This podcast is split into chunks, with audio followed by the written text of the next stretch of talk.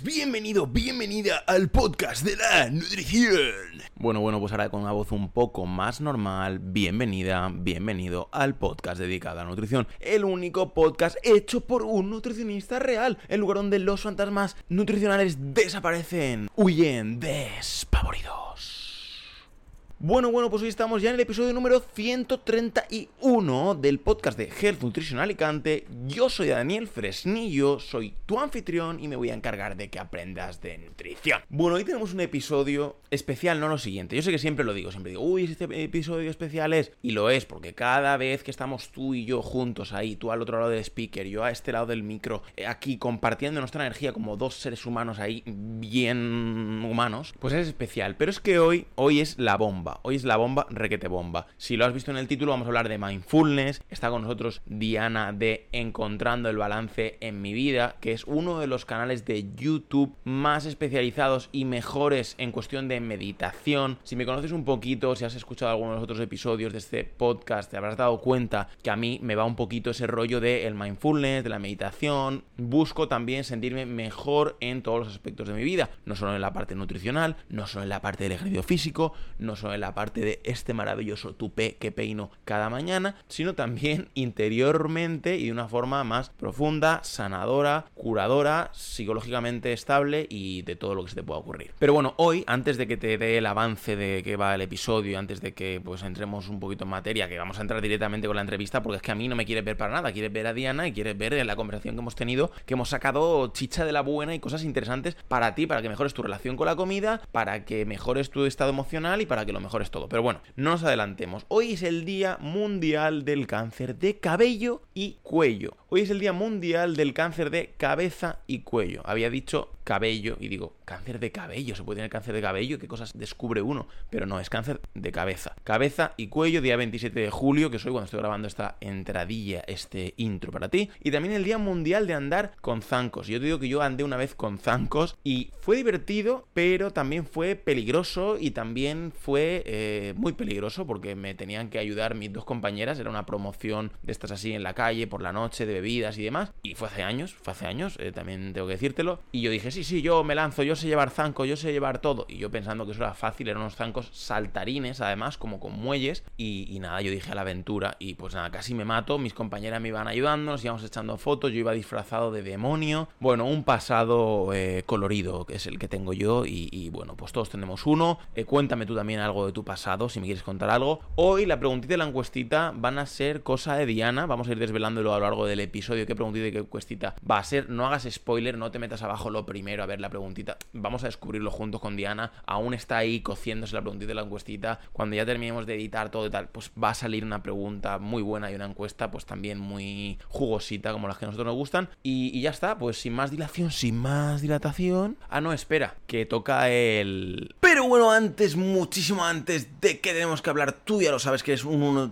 súper hiper experto, experta de healthnutritionalicante.com barra packs. El lugar, el espacio online, el sitio web donde puedes adquirir tu plan de alimentación 100% a medida. Y además yo te regalo un plan de entrenamiento 100% adaptado a ti. ¿Y para quién son este tipo de planes? Pues para cualquier persona que quiera bajar de peso, aumentar masa muscular, mejorar su SOP, mejorar su diabetes, mejorar su síndrome de intestino irritable, mejorar su enfermedad de Crohn mejorar su diverticulitis, un montón de situaciones en las que puede ser súper hiper recomendable tener a un nutricionista de confianza dándote las pautas indicadas para el éxito. Y además para cualquier persona que simplemente quiera aprender a comer un poquito mejor y además de forma que tu familia coma mejor, tu padre, tu madre, tu primo, tu loro, tu perro, tu abuela, tu novio, tu novia, todo el mundo.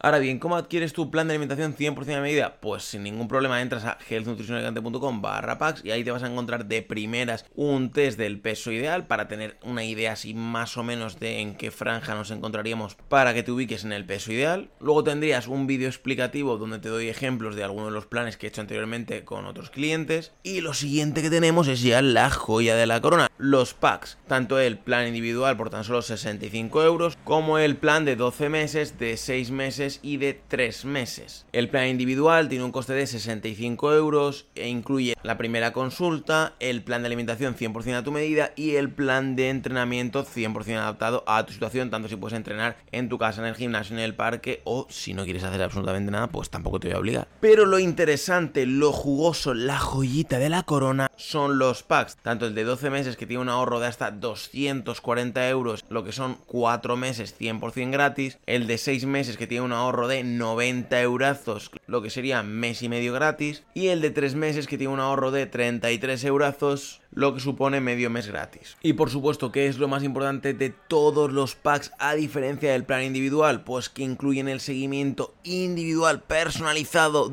e ilimitado durante todo el proceso que dura el pack. Es decir, durante 12 meses tendrías seguimiento ilimitado para preguntarme cualquier tipo de consulta, modificar el plan, optimizarlo mes a mes para que se adapte a tus nuevos objetivos. Si estás, por ejemplo, en el supermercado y tienes cualquier tipo de duda con un alimento, pues me mandas un WhatsApp, me lo preguntas y obviamente vas a tener prioridad ante tu duda como cliente de un pack premium y muchísimas más ventajas. Así que dependiendo un poco de tu situación te convendrá más un plan u otro, pero como ya sabes, cuantos más meses, más ahorro y también el servicio se amplifica más, te doy regalos sorpresas, te doy ebook de recetas saludables, te doy muchísimas cosas súper, hiper interesantes. Ahora bien, si tienes cualquier tipo de duda, pues me escribes al 644-076641, si estás fuera de España, más 34 644 076641 o me mandas un formulario de contacto, un email, una paloma mensajera o lo que a ti te apetezca. Así que una vez que elijas el plan que más te guste, le das un clic y te va a llevar a una página donde vas a tener que rellenar un cuestionario muy breve para que yo aprenda un poquito más de tus gustos, de lo que tú necesitas y de alguna otra cosa más. Y acto seguido tienes los medios de pago, tanto transferencia bancaria, tarjeta de crédito, débito, Bizum, PayPal e incluso criptomonedas con Bitcoin. Y ahora ya sí, sin más dilación, sin más dilatación, vamos con el episodio de hoy sobre mindfulness con Diana y encontrando el balance en su vida, en la mía y en la de todos. Bueno, Diana, pues hoy eh, es verdad que tenemos un episodio un poco especial. Eh, yo quiero que la persona que esté por la calle ahora mismo, imagínate que están paseando al perro, que yo sé que hay mucha gente que está escuchando el podcast y paseando a su perro o a su perra o en la playa o en donde sea y se han encontrado este episodio y dicen, a ver, ¿por qué me debería yo quedar a ver este episodio? ¿Este episodio de qué va a ir? Cuéntanos tú de qué va a ir este episodio, que no tiene tanto que ver con nutrición como ellos están acostumbrados normalmente, un poco sí, pero no tanto. ¿De qué va a ir este episodio? Cuéntanos, Diana, ¿quién eres y de qué va esto? Bueno, yo soy licenciada en pedagogía, eh, también soy, soy maestra de licenciatura en educación, de diplomados, pero también tengo una certificación como experta en mindfulness y programa MBCR. Es un programa de reducción del estrés basado en mindfulness. Y bueno, eh, vamos a platicar de pues, los beneficios de la meditación, incluso la aplicación del mindfulness en la acción, en la alimentación. Que bueno, dices que a lo mejor no tiene mucho que ver, pero vamos a darnos cuenta de que sí, de que puede influir bastante y pues este, pues también saber tu opinión, ¿no? Y con tu experiencia. Vale, para alguien como yo, ¿vale? Imagínate, alguien como yo que no sabe mucho de qué es, o sea, tú me acabas de decir ahí, yo me he quedado con que eres Diana, mindfulness, algo así. ¿Qué, qué es el mindfulness? ¿Qué, ¿Qué, pasa con eso? ¿Para qué sirve? ¿Qué... Bueno, el mindfulness es un tipo de meditación. La meditación, pues ahora sí que viene desde muchísimos años, algo viejísimo, ¿no? Del budismo. Eh, tal cual, el término mindfulness es como el término moderno. La traducción es atención plena, presencia plena, en el budismo clásico dicen sati, ¿no? Esta es una técnica, bueno, que la verdad eh, tiene muchísimos beneficios. Esto se habla de la reducción del estrés eh, y pues todos los síntomas que conlleva, ¿no? Eh, el mindfulness como tal se, se, nombró de esta manera acá en Occidente porque John Kabat-Zinn lo mencionan como el creador del mindfulness, pero realmente es como el redescubridor del mindfulness. Él trajo a Occidente el mindfulness, pero a la medicina. Él fundó la Clínica de Reducción del Estrés en el Centro Médico de la Universidad de Massachusetts, por allá de los años 70, eh, y se vieron grandes beneficios ¿no? en pacientes con eh, problemas cardíacos, cáncer, hay muchas enfermedades que, bueno, entonces él comenzó con todo esto acá en esta, en esta clínica él define el mindfulness como prestar atención de manera intencional al momento presente sin juzgar. Es algo muy, muy eh, importante. muchas personas a veces relacionan la meditación o el mindfulness con el budismo o con alguna otra religión. incluso pueden decir que está prohibido en su religión o cosas así, pero realmente en mindfulness eh, podemos verlo desde el lado totalmente científico, porque la ciencia lo ha estudiado en los últimos años y ha demostrado tener unos beneficios, ¿no? Como te decía, la reducción del estrés y pues todos sus síntomas, eh, además, pues va a promover el, bienestar general, ¿no? Insomnio, el sistema inmune, tiene muchos beneficios. Nos va a ayudar a recuperar nuestro equilibrio interno. Claro que cuando lo hacemos de una manera... Eh, pues a lo mejor más espiritual, todo esto, de sentir que nos conectamos con la naturaleza, con nuestro yo superior, con el universo, con Dios, como cada quien lo quiere creer, yo creo que sí tiene eh, muchos más beneficios, pero igual, si es alguien que no quiere creer en nada de esto, eh, simplemente prestar atención al momento presente, sin juzgar, ser conscientes de cómo la mente etiqueta, cómo juzga, eh, ya con eso se van a beneficiar. De hecho, Buda decía que pues, el sufrimiento venía ¿no? de estar en el futuro o en el pasado. Estar en el presente realmente es algo mágico. No sé si has o magnífico, saludable. No sé si has escuchado del libro del poder de la hora de Cartol. De me suena, pero no, o sea, leerlo no lo leí. Ok, es un libro muy bueno y tal cual habla de todo esto. Y no es nada nuevo, te digo, es algo súper antiguo, pero eh, muy beneficioso. Y también aquí puedo añadir que pues se trata de sentir las cosas tal y como son, cómo suceden, sin buscar el control y ojo, aquí quiero recalcar que no se trata como de cambiar un pensamiento negativo por uno positivo. Eh, tal cual, este, el mindfulness es un entrenamiento. Vas a entrenar la mente para estar presente. Eh, te ayuda a abrirte a la experiencia, a los hechos, prestas atención a tus emociones y pues al momento de no juzgar, quitas toda la interpretación verbal, las etiquetas, el categorizar, porque muchas veces hay que darnos cuenta que lo verbal o la, percepción que tenemos de las cosas sustituye lo real. Entonces tenemos ideas erróneas, tenemos condicionamientos por nuestra cultura, por lo que hemos aprendido, ¿no? Todo lo que nos han hecho, eh, como nos han hecho ver las cosas. Entonces, bueno, aquí añadiré también que pues tenemos evidencia científica que demuestra que practicar al menos media hora de mindfulness eh, durante ocho semanas seguidas, y te puedo mostrar este, las referencias también, aquí las puedo dejar en, los comentarios, produce cambios de concentración en la materia gris en el cerebro, que son, eh, bueno, que en estas zonas en las que hay, un, eh, hay mayor producción de concentración de la materia gris, en estas regiones cerebrales son zonas cerebrales implicadas en procesos de aprendizaje, de memoria, de regulación emocional, autoconciencia, de la toma de perspectiva, que son cosas básicas, que son fundamentales para una buena salud mental. Vale, entonces, lo que yo quiero saber de esto, ¿vale? Yo he entendido parte de lo que dices y supongo que la gente que, que, nos escucha pues también hay partes que a lo mejor le conectan o no y al final pues lo que dices tú, ¿no? Tenemos una base en la mente y hay cosas que a lo mejor pues de entrada dices, vale, esto sí que entiendo por qué es porque me conecta con cosas que tengo yo ya, pero así a bote pronto digamos que no sé nada, que, que, que sí, que me he quedado con la idea de, bueno, estar en el presente, no estar pensando tanto, vale. Pero si yo, imaginamos que soy un poco escéptico, un poco que dudo de todo y digo, vale, eso a mí para qué me sirve, ¿no? Eso, eso que a mí que, que ¿qué utilidad me va a dar? Imaginemos si yo soy una persona que tengo problemas con, imaginemos tanto un vicio como puede ser el alcohol, las drogas, o como otro tipo de vicio y adicciones como puede ser el comer en exceso, por ejemplo, ¿no? Que vemos muchos casos de obesidad, mejor no tanto en sobrepeso, pero sí en obesidad ya crónica, mórbida, vemos mucho en la adicción a la comida y vemos mucho, yo lo veo constantemente, que yo ni sabía antes, antes de, de explorar tanto en las redes y tener contacto con los pacientes, no sabía que existía eso de que todo, la mayoría, el 99% de gente que tiene problemas de peso, tiene un problema de estrés, de ansiedad mental, algo que le está ocupando ahí ese espacio en la cabeza que no le deja operar con, con eficacia. Entonces, ¿qué me diría si yo soy una de esas personas que tengo un problema a nivel de la comida, a nivel de que me siento mal y no sé qué me pasa? Y no sé, ya he probado a lo mejor algún psicólogo, he probado algún nutricionista, me ha ido mal y como que, ¿en qué podría entrar en juego el mindfulness? Ok, aquí, bueno, eh, en general el mindfulness va a mejorar tu nivel de conde, ¿no? ¿Ok? Queda claro que entrenas a la mente para estar presente. Y puede sonar muy simple, muy básico, hacer cinco minutos, entonces mindfulness al día, pero los resultados van a ir haciéndote más consciente. ¿Por qué? Bueno, hay el mindfulness lo podemos dividir en dos, ¿no? La práctica formal y la práctica informal. La práctica formal, que es por la que yo sugiero iniciar, es tener un lugar y tiempo concreto, un lugar determinado, el tener la disposición de decir, hoy voy a meditar al despertar cinco, y por la noche otros cinco minutos, o, pero ya tener como ese, eh, hacerlo como un hábito, ¿no? Entonces, eh, esa es como la primera forma de poder vivir el mindfulness en tu vida. Conforme vas dándote cuenta de que sabes estar presente, cuando prestas atención a tu respiración, cuando eres más consciente de tus sensaciones, de tus emociones. Esto funciona como el ejercicio, ¿sabes? Eh, la meditación, digo, y eso es importante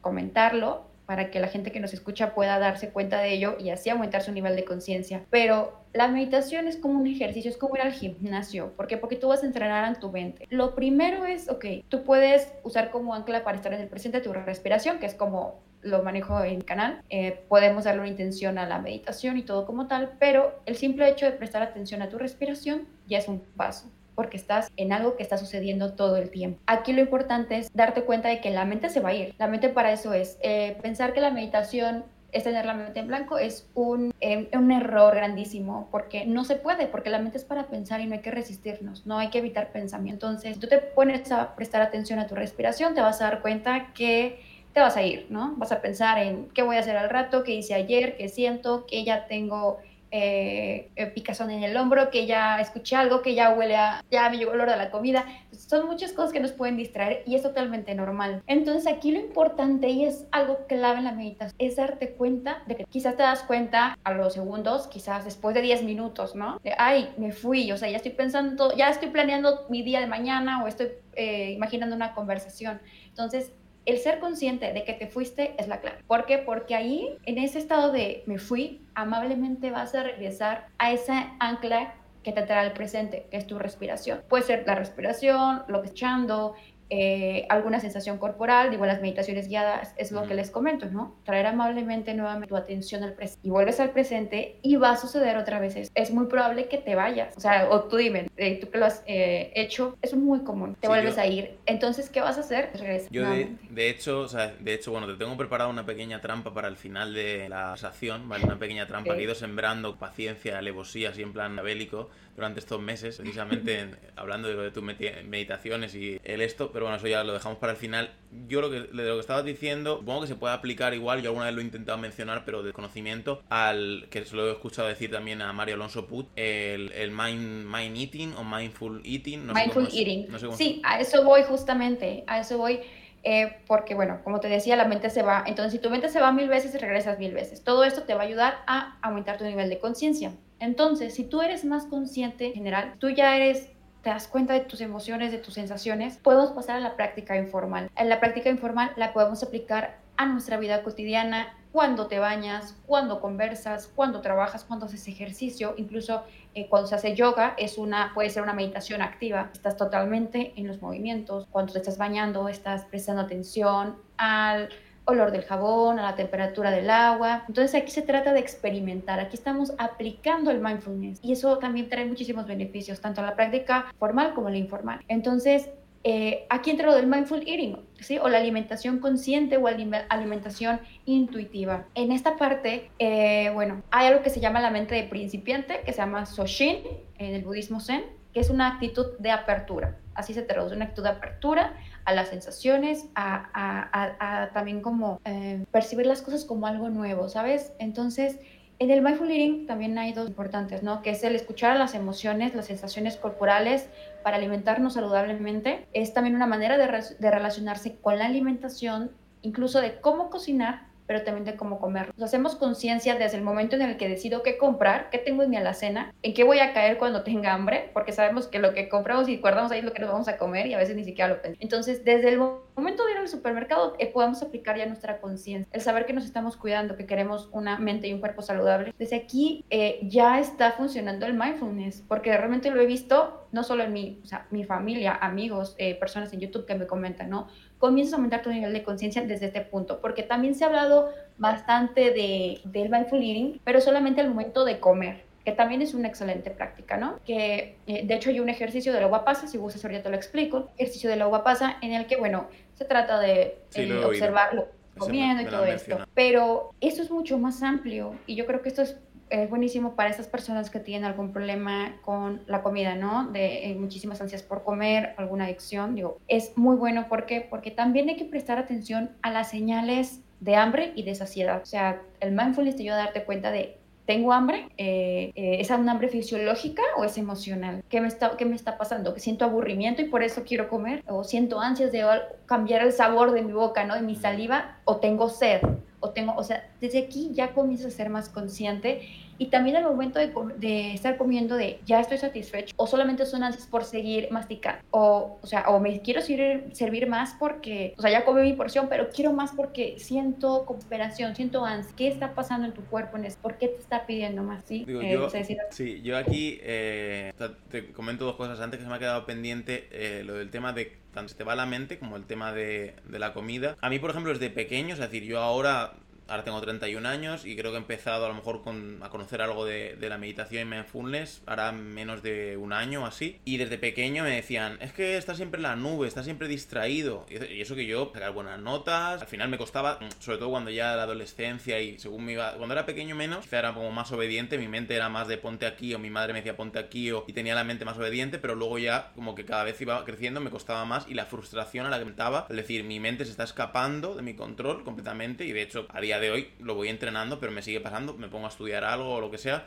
y a poco que se, si es muy muy interesante, si me resulta muy relevante, sí que consigo como meter el foco a tope, pero si es poco forzado y dice, bueno, me tengo que leer esto porque necesito para otra cosa, vuelo. Entonces, eso yo creo que es una cosa que podemos a lo mejor luego desarrollar un poco más, eh, más, más adelante en la conversación la parte de la educación, de si interesa o no de cara a los niños, cultivar un poco el... Es que es distraído, es que es un trasto, es que no se puede estar quieto a ver por qué no se puede estar quieto o, qué está pasando ahí o qué tipo de prácticas le pueden ayudar a conocerse mejor, ¿no? Identificar desde pequeñitos, eso sería, interesante. a mí me, abriría un poco el, mundo de qué pasó conmigo.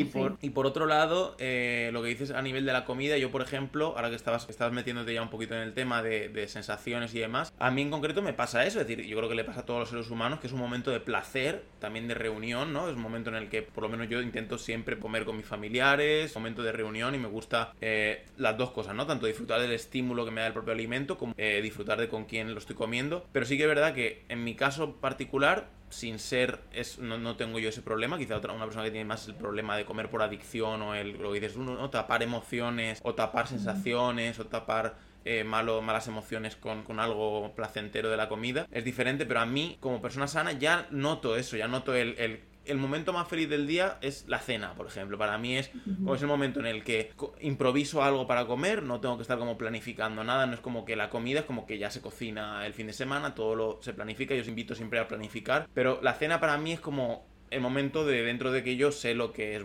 sano o no, o tengo en mi cabeza cierto equilibrio, pero es como un momento más de, de gozo, de decir, bueno, acabado el día, pues ahora en verano la temperatura está más tranquila, eh, ya, ya, he hecho todo lo que tenía que hacer, ¿no? A nivel psicológico es como que ya me he esforzado, ¿no? Ya me merezco este premio de, de, esta comida y normalmente pues como que soy más juguetón en la cena, ¿no? En plan, tengo que un día comerme un sándwich de nata, no un helado, pues me lo como en la cena, nunca me lo como en el mediodía o en el desayuno. Es como que para mí, no sé si esto ya te, conectará con cosas que tú sepas o casos de pacientes, pero para mí es como durante todo el día es, no, hay que comer lo, mejor para estar funcionando bien todo el día, para ser productivo, ¿no? Que creo que es el gran enemigo del, mindfulness y, de la, y, de la, y de la atención plena, el ansia por la máxima productividad y la máxima, como si fuésemos máquinas totalmente. Y en mi caso concreto se iba reduciéndose a, la cena, no sé a ti esto que te, que te, que te invita a pensar o... Sí, esto me suena a la dopamina, que también es un tema muy interesante, la producción de dopamina.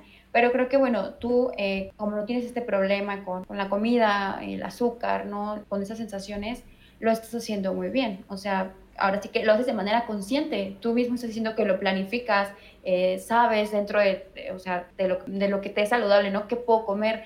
Y, qué me hace feliz en este momento. Eso es hacerlo de una manera consciente y eso es muy importante. Como te decía, eh, tienes tus señales de, de, hambre, de saciedad, creo que todo lo estás manejando correctamente. En mi caso, por ejemplo, yo eh, la verdad es que he tenido etapas de mucha ansiedad por azúcar. O sea, de verdad que digo, traigo estrés, eh, siento tristeza, ansiedad y me da por comer azúcar, terminar de comer y estar comiendo algo dulce, a veces ya sin hambre. Entonces, esto ya no me sucede eh, digo, depende de la etapa porque somos seres humanos y al final de cuentas creo que todos podemos caer en esto, ¿no? Pero aún así, siempre trato de escuchar más allá y el mindfulness me ha ayudado a esto, ¿no? A ser consciente de por qué hoy eh, tengo tantas ansias por comer eh, algo dulce. Digo, también se involucra lo hormonal, como mujer creo que sí es un tema importante, ¿no? Con todo esto de los estrógenos, pero... Te, pasa eso, ¿no? ¿Tú, notas eso, que cuando estás cerca de, tu periodo Notas más como el, azúcar, ¿no? El, Sí, el antojo por los carbohidratos, sí. Ya con, siendo consciente claro que hago mejores elecciones. Antes yo no. O sea, te estoy hablando de hace 7, 8 años, eh, después de comer un paquete de galletas con un relleno vegetal eh, lleno de azúcar. Y, y, no lo, pues no, no me causaba problema. Yo decía, está bien, ¿no?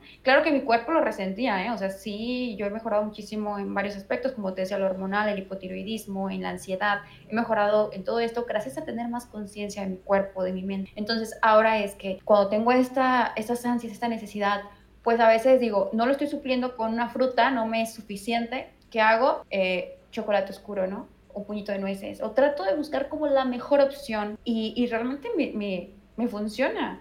Eh, a veces puedes pensar como que no, pero sí, o sea, realmente a veces por sonar saludable las personas piensan que no es saludable, pero el comer, no sé, un plátano con crema de almendra, la verdad es que para mí es como que muy saciante, mm. muy rico y y de verdad es que me doy cuenta de que me nutre mucho más, me hace bien y ni siquiera se me antojan ya las, las galletas. O sea, porque yo tendría un, un, problema con las galletas. Pero esto lo he mejorado gracias a esta conciencia. No sé, no sé en México cómo, cómo, será. Bueno, todo esto no hemos dicho que tú eres mexicana, pero bueno, la gente yo creo que supongo por el acento lo han notado. Pero no sé, en, en, España, por ejemplo, tenemos o teníamos, no sé si ahora sigue estando, el monstruo de las galletas. Era un dibujo animado, por lo menos de mi época. A ver, yo soy de los 90, quizás. ¿Tú, ¿Tú, de qué año eres ahora todo esto? No Del 94. Ah, Tengo bueno, vale. 28 años, casi 29. Vale. Vale, vale, que estamos en más o menos, porque a veces de repente hablo con alguien que es de los 2000 y le hablo de los Power Rangers. Bueno, los Power Rangers siguen estando, pero eso, ¿no? El, monstruo de las galletas, digo, no sé si en México hay algo parecido. Por tu cara creo que no. Tu cara no creo que no exista, no existía ese personaje, el monstruo de las galletas. Conozco un monstruo de las galletas de un programa mexicano. Sí, era como de un tipo para niños, un programa de niños y era un monstruo azul, creo, y que se comía Azul, ah, sí, el come galletas, claro, sí, ya, ya, ya. el come galletas. Sí que lo como, como come galletas y no lo veo como un monstruo, lo veo como un personaje. Era, el monstruo de la galleta digo, pues tú eres la versión, la versión chica, así rubia y tal, del, monstruo de las galletas, eras, solía ser el come galletas. Bueno, a ver, antes de eso sí quería, quería comentar una cosa de lo que estábamos diciendo de, cómo la persona percibe eso. El libro de Entra en tu vida, sal de tu mente, que seguro que lo conoces, o te sonará a lo mejor. Eh, en este libro sí que yo aprendí los, como los tres pilares básicos para empezar, digo, por, si la gente a lo mejor les estamos inundando mucho con información demasiado específica, yo empezaría por ahí, es decir, lo hago también igual en, en, un curso que hice de hacking metabólico, que era lo primero digo, tienes que primero desbloquear tu mente para luego que vaya todo detrás. Y los pilares que yo siempre he visto más fundamentales siempre ha sido el identificar los pensamientos, luego las emociones y luego las acciones, como tú me estabas diciendo, ¿no? Pues del se me ocurre, aunque no me dé cuenta, se me, salta ese pensamiento de, uy, qué hambre tengo, qué, qué, qué, mal, que no tengo nada en la barriga, uy, me voy a morir de hambre, uy, lo que sea, ¿no? Una cascada de pensamientos, a lo mejor tenemos 10 o 20 pensamientos y no te das cuenta de entrar en cascada, luego lo que sientes, ¿no? Que tú te sientes como angustiada, como, uy, ay madre mía, si que eso me va, noto más dolor en el vientre, ¿no? Lo que sea que tu mente imagine o... Le bajó el azúcar.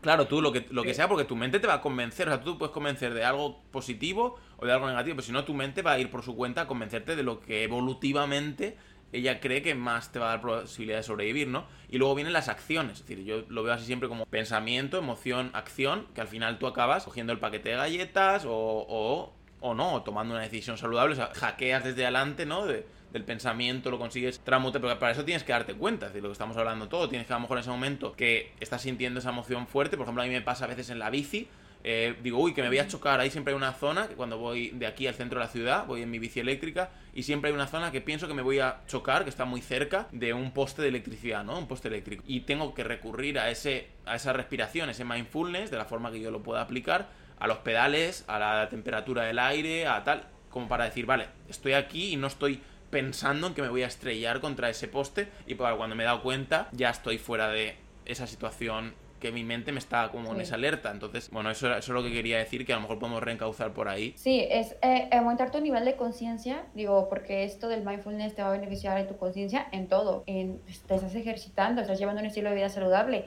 ¿Cómo son tus pensamientos? Porque muchas cosas que sentimos, como decías, pues son a causa de los pensamientos. Una mentalidad eh, negativa, de verdad, puede arruinar tu vida. O sea, tu mente puede ser tu mejor amiga o tu peor enemiga.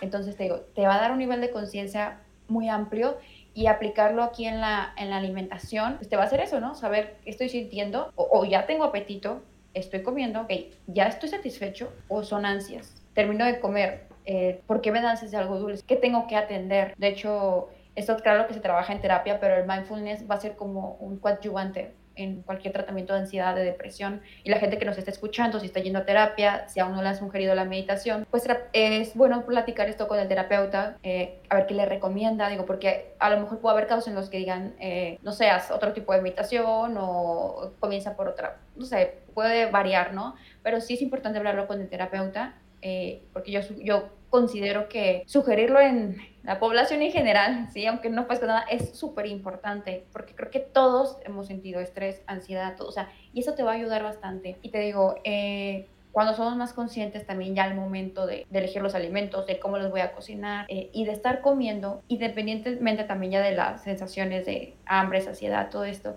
la estimulación visual, ¿sí? Cómo yo acomodo mi, mi, plato, mis vegetales, todo para que se me antoje, ¿no? O para poder seguir comiendo saludable, porque influye mucho cómo cocinamos para comer bien. Yo soy muy cuidadosa con esto eh, y muy creativa. La verdad es que me, me ayudó a ser creativa porque yo no como carne. No me gusta ponerme etiquetas como de vegana, vegetariana o algo así porque sí como pescado. Entonces digo, yo como de manera intuitiva. ¿Qué siento? ¿Qué le hace bien a mi cuerpo? Y creo que también esto de la intuición se me ha desarrollado por la meditación. Sí, por eso yo no me etiqueto como vegetariana o vegana porque yo como lo que sé que mi cuerpo le hace bien porque lo siento. Estoy muy conectada con mis emociones, con mis sensaciones y observo también qué le pasa a mi cuerpo. O sea, yo comenzaba a notar que cuando comía muchos lácteos eh, me salía acné, o sea, empezaba con acné, y digo, algo no está bien.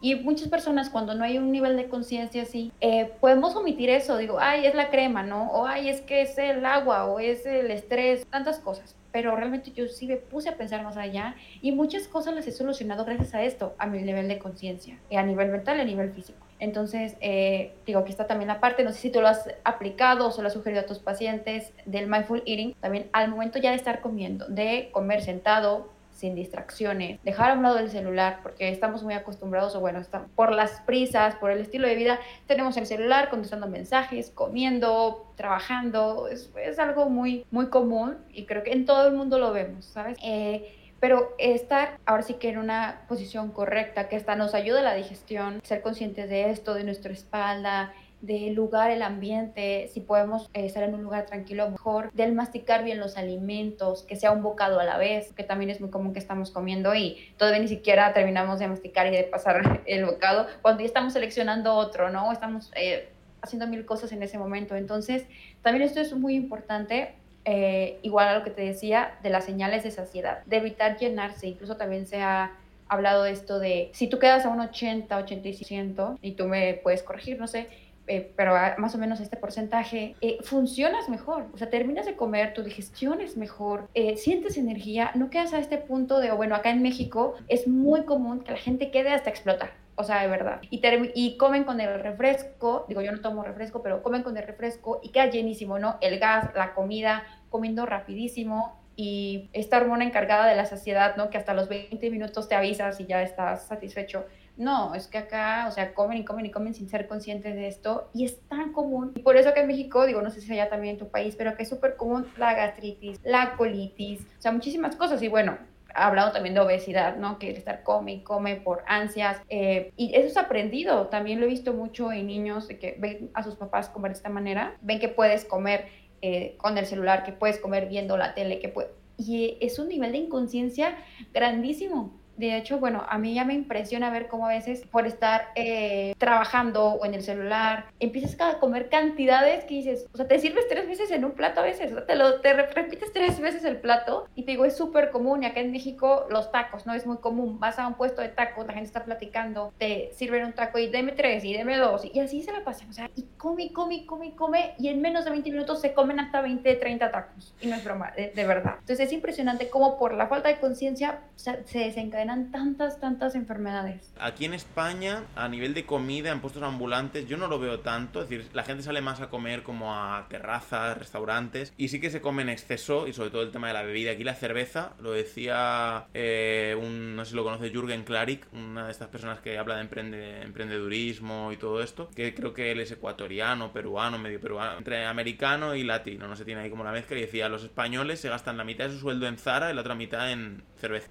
Entonces aquí es más como lo de eso, me voy de tapas o me voy, aquí mucho lo de las tapas, que a lo mejor es, el parecido a lo de los tacos vuestro, entonces es ahí es el problema. A mí muchos pacientes me dicen, claro, pero es que ahora viene el verano y voy a salir a comer fuera mucho y no sé qué. Aquí es mucho de comer fuera. Yo, por ejemplo, no soy mucho de comer fuera porque me pasa eso, que al final luego acabo muy hinchado. O sea, como al 110 o al 120 porque digo, el postre, este postre que lo hacen aquí muy bueno y la paella que no sé qué y lo otro que no sé cuál y ya comes por los ojos. O sea, yo veo, ves la, la carta, ¿no? Y ya vas como en plan selección. Ya tráeme y ya sabes que vas a comer de más. En cambio, cuando estás comiendo en casa tienes más control, lo que decíamos al principio, desde que lo compras ¿no? Desde ese, ese, mindfulness de en el supermercado coger la caja de lo que necesitas, el alimento fresco, lo que sea, organizártelo, como relacionarte con todo ese entorno. En un restaurante o en un puesto ambulante lo pierdes todo. O sea, tú ya, ya llegas al punto final, que es el consumo, es el pedirlo, esperar 10 minutos y tenerlo. Entonces yo creo que también ahí un poco nos estamos como saltando mecanismos o hackeándonos en el mal sentido de perder puntos de contacto de conciencia o de, o de presencia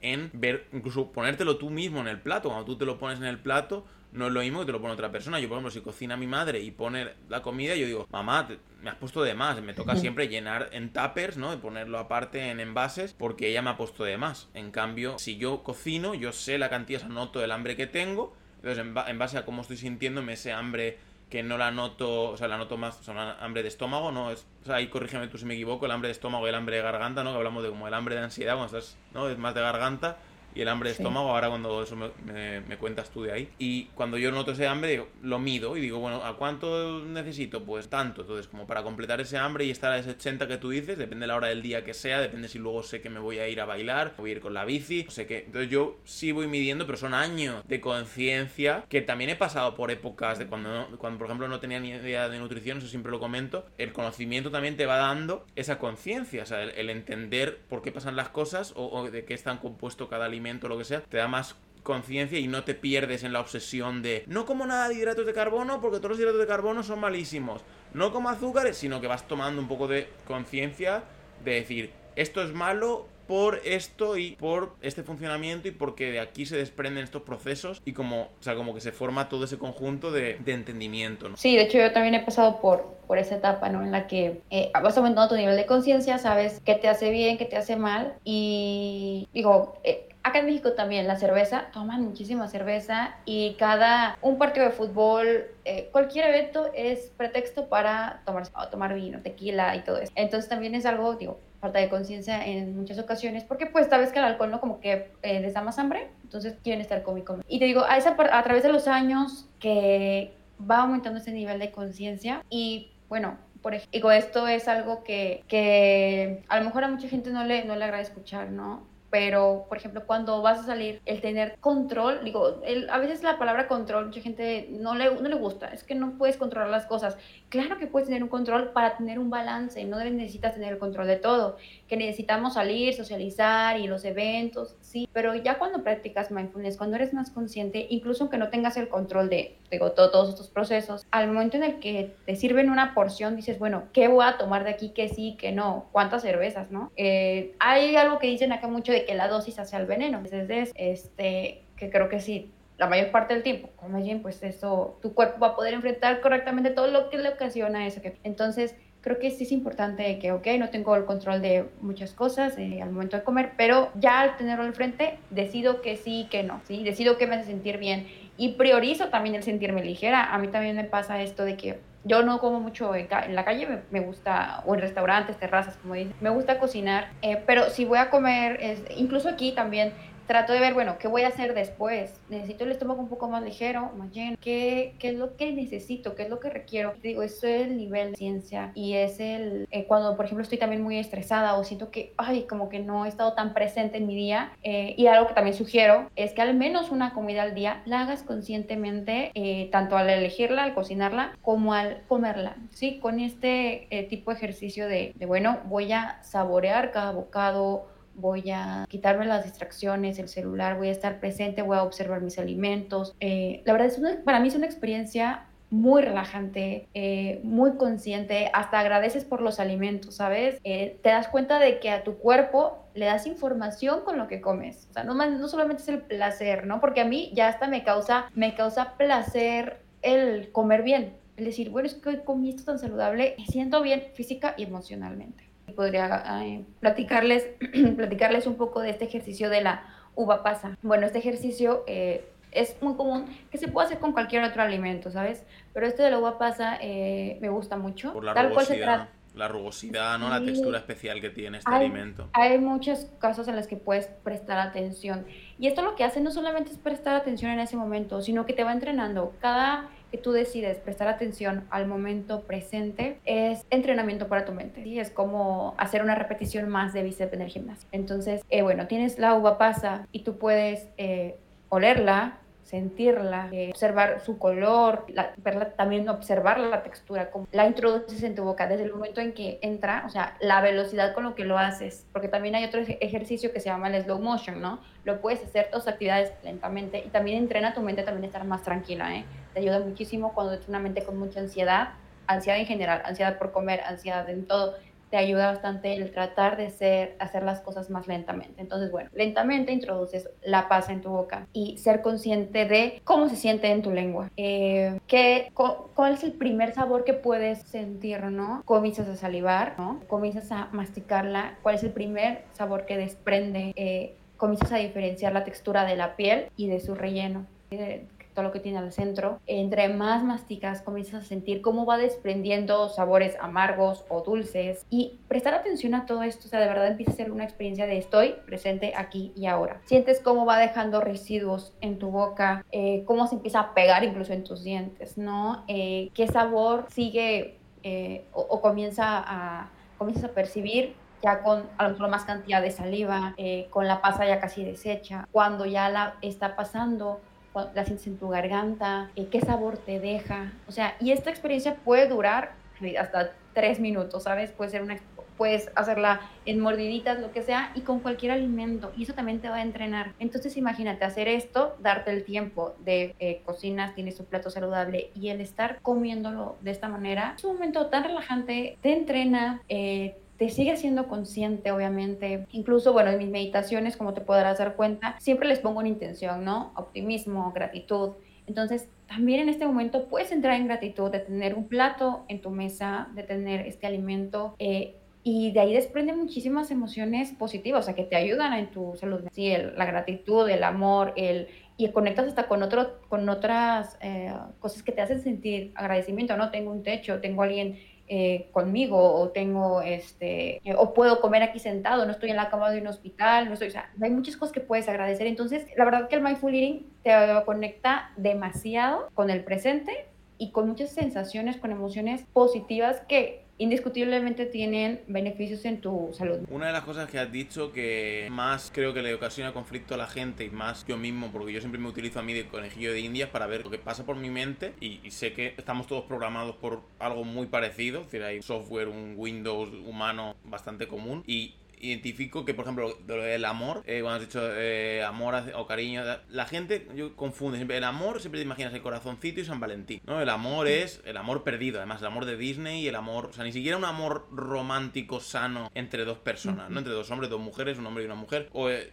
eh, o de ti a tu perro, o sea, decir, ni siquiera, es decir, el, concepto de amor yo ahora lo estoy como explorando más, ¿no? Abriéndole un poco a esa, intentando formatear un tema, ¿no? Y abrir un poco, hackearlo y abrir, decir, a ver, ¿qué, qué conceptos más amplios puede tener esta palabra o qué me puede evocar? Y, por ejemplo, lo que estás diciendo tú, dentro de la gratitud a la comida, por ejemplo, en, Estados Unidos yo ahora me fijo, antes no me fijaba, eh, la acción de gracias. Aquí no se hace, aquí obviamente no se hace, aquí Navidad, Año Nuevo, lo que tú quieras, la gente zampa como cerdos, beben como cerdos, eh, comen, acaban casi en urgencia de todo lo que comen, pero nadie dice gracias por... De hecho, es que la gente te va a mirar mal, te va a decir, este, este, ¿qué, te pasa? ¿Que, te has drogado algo? ¿Te has fumado un porro? la gente te va a mirar mal si tú dices eh, gracias por estos alimentos o como hacen ellos, ¿no? Que hacen como una pequeña oración, una pequeña plegaria y que desde fuera se ve como raro, ¿no? Gracias a estos alimentos el Señor, no sé qué, están en una secta, pero el abrir un poco la, mente a, por ejemplo, el amor, ¿no? El amor hacia la comida que yo me he preparado o hacia el propio alimento que lo veo y digo, mira qué bien me he preparado este salmón, y quinoa, sea más saludable, menos saludable, lo que sea, pero amor hacia esa comida que me está dando el combustible, componentes que yo necesito para hacer mi día, ¿no? Que lo pasamos siempre mucho por alto, el cuando tengo un sistema urinario que funciona, pues tengo porque lo tengo y porque es mío y no me lo quite nadie porque está en mío y soy humano y ya me venía con el kit humano de sistema urinario que funciona bien,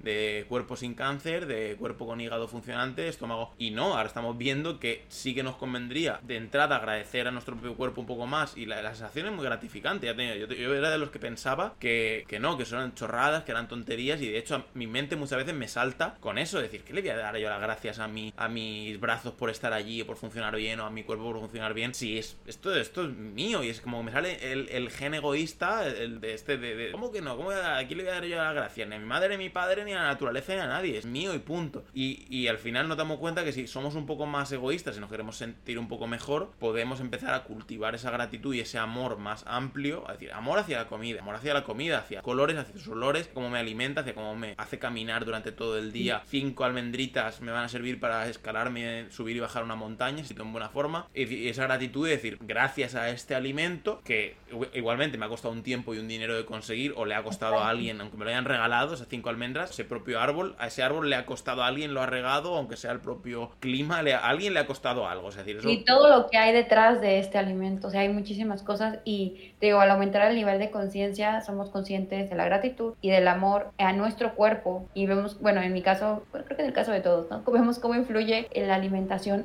en nuestra mente, en nuestro cuerpo. Entonces, eh, creo que por ahí empieza el amor propio, ¿no? Creo que es más amor propio comer saludable que sentir placer por estar comiendo, comi, comi, comida ultraprocesada o comida muy mala. Entonces, yo creo que desde ahí inicia. Eh, el, está muy conectado, yo creo que esto de eh, un, mayor nivel de conciencia y el amor propio y la gratitud son, creo que, están unidas, porque yo creo que no hay amor propio si no hay no hay amor a la vida, no hay amor a tu cuerpo, no hay amor a lo que comes, a lo que haces, si no hay conciencia. El primer paso es la conciencia, ser consciente de todo esto, y de ahí, te, como te decía, comienzas a conectar con la gratitud, comienzas a conectar con el amor, comienzas a priorizar incluso un placer de, de, un helado por comer bien, o sea, por comer algo saludable, por comerte una fruta, por comerte un vegetal y, y hasta te da más satisfacción, o sea, te sientes mejor después de, tanto por ser agradecido, porque sientes que vives en amor, que estás calmado, tranquilo, incluso hasta pues todo lo que sucede en tu cuerpo, ¿no? Yo con el azúcar me siento fatal, o sea, sí, a lo mejor de inicio no, pero después siento muchas ansias y pasan varios días en los que como azúcar y yo me altero, o sea, yo siento ansiedad. Y a veces pienso, es el trabajo, es que es el tráfico, no, no, no, es que no he comido de la mejor manera, es el azúcar, o sea, lo siento porque también soy como un conejillo de indias, ¿no? Digo, no, voy a reducir el azúcar, voy a hacer esto y me funciona, entonces me, me he conocido tanto pero también te digo, me he conocido gracias a ese nivel de conciencia y de que tanto las cosas malas que me suceden o que siento como todo lo bueno es información, es información para mi cuerpo. Yo creo que todo lo veo como información, lo que comemos es información para nuestro cuerpo, para nuestras células, para cada órgano. Entonces también lo que cuando como mal y cómo me siento es información que me Diana, esto sí es, eso sí te hace bien, esto no. Eh, o sea, ahora sí que digo, todo está súper, súper conectado y a mí me encanta cómo la meditación, que va aumentando tu nivel de conciencia, te hace mejorar en todos los sentidos por tu mayor bien. ¿Por tu qué, perdón? Por tu mayor bien, bienestar. Sí, ya te digo, yo soy el mejor conejillo de indias en ese sentido, de, ese camino, que vas más avanzada que yo, obviamente, seguro, tu canal de meditación, tú misma tienes que también enseñar a otras personas, que eso también ayuda mucho, yo aprendo a comer y a veces tengo que tener cuidado, es decir, no, no tampoco obsesionarme de, ir muy allá, yo creo que es un poco el, el, el, castigo del maestro, no sé, aquí en España se dice en casa del herrero cuchillo de palo, porque por ejemplo, pues si yo soy nutricionista, es como que todo el mundo, bueno, tú comerás súper bien, en tu caso todo el mundo dirá, bueno, tú estarás todo el día súper relajada, estarás todo el día en una nube, no te podrás permitir nunca jamás el que un día algo te altere. Es una cosa que también y te altera el doble. Si tú estás con la cosa de que no te va a alterar, te va a alterar el doble. La, presión social, sí, y digo, sucede muchísimo, ¿no? Que a veces aún piensas que por alguien, que porque alguien es psicólogo no tiene problemas, ¿sabes? Ahí es que todo lo resuelve bien desde la mente y sabe cómo y además checa sus apuntes y ya sabe qué hacer. Pero eh, no, de hecho, eh, uno mismo es quien debe como dicen, predicar con el ejemplo, incluso en el balance. Creo que el permitirme emociones o el, permitirme el estrés, o sea, es necesario. El, eh, buscar maneras de lidiar con ello, aprender de cómo estoy lidiando yo, porque de hecho lo, esto de la meditación, eh, a mí me surgió el interés justamente por, porque yo no me sentía bien, porque yo decía, bueno, es que tiene que haber una manera de calmar la mente, tiene que haber una manera de mejorar, por dónde empiezo, qué hago. Yo soy muy, muy curiosa, como te decía también en cuanto a lo de la alimentación, por eso empecé a estudiar nutrición, digo que me queda la mitad, pero también por eso lo decidí, porque yo decía, es que tiene que haber alguna manera de, de mejorar del hipotiroidismo, de mejorar de ansiedad, del nerviosismo, o sea, tiene que haber maneras. Y así fue como yo, experimentando, me di cuenta de que funcionaba. Y dije, bueno, yo no me puedo poner a hacer meditaciones nomás porque sí, tengo que estudiar. Me puse a estudiar, me certifiqué eh, como experta en mindfulness y ahora eh, aplico todo lo aprendido, pero también mi experiencia. Creo que es muy importante y cada que grabo una meditación me pongo, o sea, elijo el tema y ahora sí que me pongo como en los pies de los demás, ¿no? O en qué me gustaría a mí escuchar, a mí qué me funcionaría eh, y qué he visto también yo que funciona, no solo me centro en mí, sino en general, ¿no? qué es lo, lo, mejor que puedo hacer, ¿no? Y incluso hablando del mindful eating, todo lo que te he dicho también es, ahora sí que en cuanto a lo que he estudiado y a mi experiencia. Sí, a ver, yo en ese sentido lo que te decía es como muy por debajo, estoy empezando apenas, entonces en ese sentido sí que si alguien me preguntase podría decir en el sentido de la conciencia y tal, he empezado hace relativamente poco, pero sí que puedo dar el testimonio de que es algo que funciona, es decir, yo soy muy autodidacta y lo que dices tú, ¿no? Un libro, exploro un poco, tú a lo mejor has sido, claro, has sido más allá, te has certificado, pero en mi caso pues yo he dicho, a ver, me estoy siento demasiada ansiedad, siento que es algo que tengo que trabajar yo diariamente, que tengo que de alguna forma gestionarlo, no soy directivo de Apple como para estar tan... Estoy inventando la vacuna contra el SIDA, no, no estoy a ese nivel de decir estoy trabajando 80 horas semanales, es decir, tengo que de alguna forma reencauzar tanto mis actividades como mi pensamiento. Y es un camino, para gente a lo mejor que le sea más rápido, para mí es muy lento, muy progresivo. De vez en cuando notas como un pequeño avance, ¿no? Como que, uy, ahora soy consciente de este conjunto de pensamientos. A mí, por ejemplo, me ha pasado hace poco con los pensamientos del lunes por la mañana, ¿no? De pensamientos de agobio, de decir, ah, ahora ya tengo que ponerme en serio, ahora tengo que hacer un montón de cosas, tengo que hacerlo muy bien, porque yo en mi caso soy muy, me exijo mucho, entonces soy muy perfeccionista, entonces eso también me voy dando cuenta de hasta qué punto puedo usar ese perfeccionismo para mejorar cosas y para de verdad sentirme mejor y encontrar un entorno más agradable y hasta qué punto me está dañando, que normalmente a poco que se manifieste es perjudicial porque no me deja disfrutar de los momentos, sea el que sea. Sí, del presente. Sí, pero de hecho yo te escucho como alguien muy consciente porque eres consciente de muchas cosas, o sea, no solamente de, ay, pensé esto, no, no, no, estás dando cuenta de tu actitud también, de cada lunes por la mañana, eh, de todo lo que llega a tu mente. O sea, creo que ese es un gran paso, ¿sabes? El ser consciente, eh, el ser observador de tu mente. Esto es, yo creo que, y lo mencionaba en un video que subí de consejos para comenzar a meditar, eh, retomar la meditación. Eso es muy importante. Ya el hecho de que seas consciente de esos pensamientos, eh, quizás en ocasiones no estamos haciendo nada por evitarlos o no estamos cambiando la mente, ¿sabes? O no nos estamos, sí, no estamos trabajándolos, pero ya el ser conscientes es un gran paso. O sea, yo creo que ese es el es un paso gigantesco que de verdad te ayuda a avanzar muchísimo en la meditación, en tu nivel de conciencia. Y hay muchas personas que prefieren, bueno, que comienzan simplemente con esos cinco minutos de meditación y ya conforme pasa el tiempo, se dan cuenta de pequeños pensamientos, después de sus actitudes, eh, después ya como de los hábitos, después de los resultados de sus acciones que, estoy haciendo, ¿no? Pero así es un camino que, digo, eh, puede ser largo, puede ser más corto, pero que al final de cuentas creo que a todos nos será muy bien pues tomarlo en cuenta y más con este estilo de vida, ¿no? Que estamos muy condicionados a ser muy productivos, porque es lo que estamos viendo sobre todo en redes sociales, que yo creo que las redes también, digo, es a lo mejor otro tema, pero sí las redes han venido también como a crear cierta presión social, eh, el querer ser superproductivos, que a mí también me pasa, ¿sabes? Y el ser muy exigente conmigo, pero ser consciente de, a ver, Diana, haz un alto, porque pensamos que descansar no es productivo y es más productivo de lo que imaginamos, porque luego si no, no, no tenemos ni siquiera la claridad. Yo, por ejemplo, para tener, para grabar, ¿no? Meditaciones, debo de tomarme una pausa después de mi trabajo como maestra porque digo, no, es que yo sé que quiero ya grabar ahorita, quiero ya subir este video, tengo que hacer esto, tengo que, tengo, tengo que, pero a ver, pausa, calma, porque yo sí me desespero a veces mucho, entonces trato de tener esta, esta paciencia, esta calma, pero soy consciente de ella y gracias a eso puedo intervenir no en, bueno, ya me toca un descanso, voy a despejarme, voy a salir a caminar, voy a hacer ejercicio. Pero cuando yo no era tan consciente, o sea, me iba, me iba, me iba, me iba sin parar de una actividad a otra, queriendo ser productiva, queriendo sentir satisfacción de mi productividad y queriendo planear todo para que todo me saliera bien. Y a veces planear todo para que todo me saliera bien me va peor porque me causa más ansiedad. O sea, planeo cosas para no tener ansiedad, pero planearme da ansiedad. Entonces, digo, ya observar eso te, te hace estar un paso adelante y tener información sobre ti, sobre lo que te hace bien, tener un balance. De hecho, por eso a mi, a mi canal le puse encontrando el balance en mi vida, porque para mí el balance es súper uh, importante. O sea, es mm. algo que en todo, o sea, en la alimentación, en tu ejercicio físico, porque hasta en el ejercicio físico en algún momento llegué a exigirme muchísimo, llegué a sentir sobreentrenamiento, eh, llegué a decir, oye, no estoy viendo los resultados, ¿por qué? No me hace bien entrenar diario, ¿sabes? O no me hace, o sea, cada cuerpo es un mundo y conocerse a cada uno bien en todos los aspectos es clave clave para vivir bien, para estar eh, de la mejor manera física y mentalmente y creo que pues, tomar buenas decisiones en todo, o sea, porque el cómo te sientes va a influir en lo profesional, con tu pareja, con los amigos, o sea, incluso en cualquier en cualquier momento difícil, ¿sabes?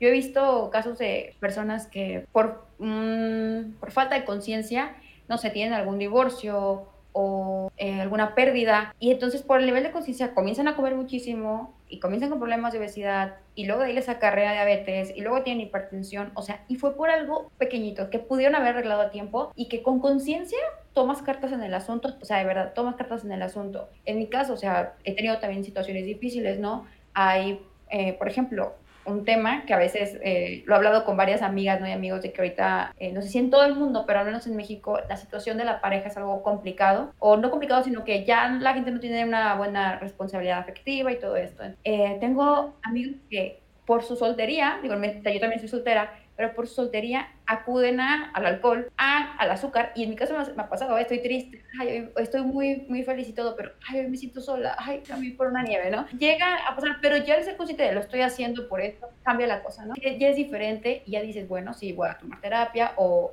o voy a ponerme a escribir o voy a ponerme a leerse o voy a ponerme a tomar agua, hacer sé por qué me siento así. Pero mucha gente de ahí va, va, va y algo pequeñito o una simple sensación, una ansiedad, depresión, y no depresión como tal diagnosticada, ¿eh? Solo una sensación de vacío o algo desencadena. así. Desencadena algo grandísimo y todo por la falta de nivel de conciencia. Entonces creo que ahorita con todo lo que estamos viendo en redes, eh, el tipo de vida que tenemos, es súper importante tener conciencia, hasta en el uso de redes, ¿no? De que ya, ya pasaron dos horas y estoy ahí con TikTok o los Reels, o sea, yo, yo quité TikTok, la verdad. Yo no tengo TikTok, no tengo Facebook, Instagram, eh, YouTube, eh, Twitter, cuando lo uso, pero ya soy consciente de eh, lo que mi cuerpo necesita, lo que mi mente necesita. De vez en cuando, no digo que no se me va por ahí un poco el control, pero, pero también soy consciente de, bueno, em, me, excedí en esto o, ok, tomo cartas en el asunto. Y así es como digo, el mindfulness, la meditación, te va ayudando en todo, te va, y es poco a poco, sin desesperarse porque luego también sucede que quieren meditar una hora un día y cinco días ya no, entonces así no se vale.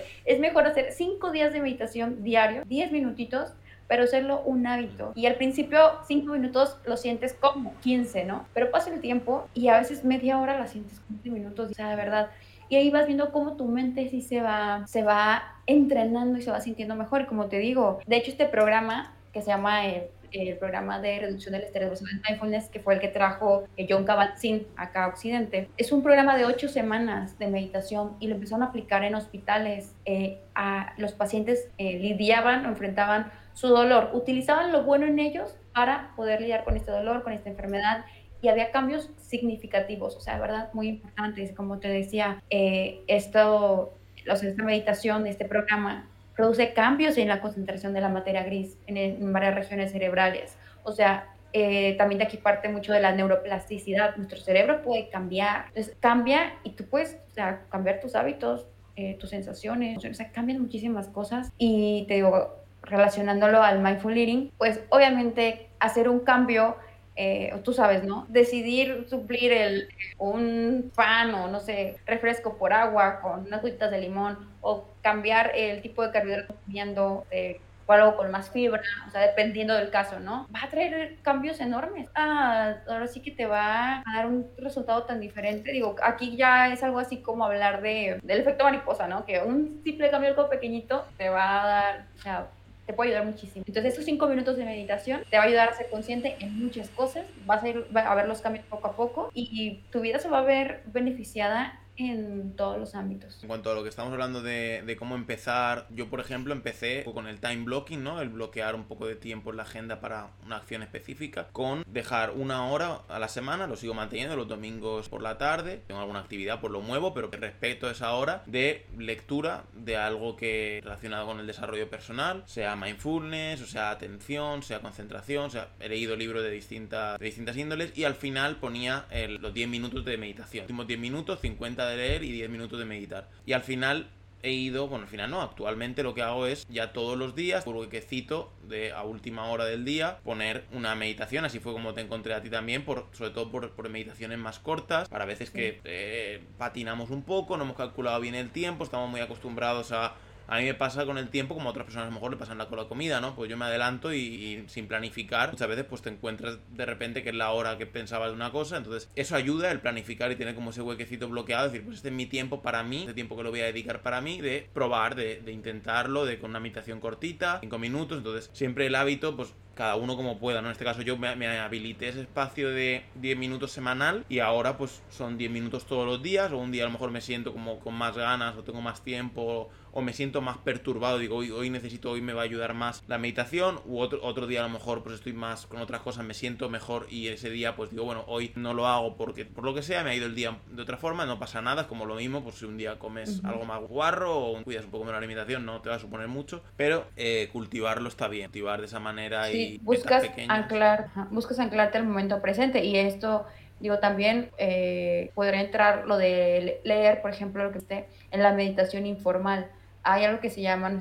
no sé, si lo has escuchado, eh, entrar en la, en la zona o estar en tu estado de flujo, que es cuando es una, esa es una meditación informal. O sea, está totalmente en lo que, en una actividad, o sea, no estás pensando absolutamente nada más que en lo que estás haciendo. Y de hecho es como tener una buena atención. Es por eso que también la meditación formal te comienza a entrenar para poder tener mayor concentración, mejorar tus niveles de atención. Como te decía también esto de que eh, es la meditación va a producir cambios en la concentración de materia gris en regiones cerebradas que se van a estar implicadas en procesos de aprendizaje y memoria. ¿sí? Eh, entonces también ayudar tu concentración eh, a estar en, o sea, estar en lo que estás haciendo, pero súper consciente. O sea, hacer un examen, tienes una buena memoria, te estás acordando, porque presente, no hay nada que te haga divagar. Entonces la meditación formal te va preparando para esto. Y digo, hay, hay profesiones en las que ya por, es como obligatorio no prestar atención. Un cirujano, por ejemplo, está, tiene que estar presente todo el tiempo. ¿sí? Un dentista, o sea, está en lo que está te haciendo. Te va un segundo, ya te lo pago caro. Exacto. Entonces, hay profesiones que sí te obligan como a estar ahí, hay otras que no tanto. Eh, igual, digo, el cirujano puede divagar, ¿no? En lo que le pasan el hilo, algo como que hay.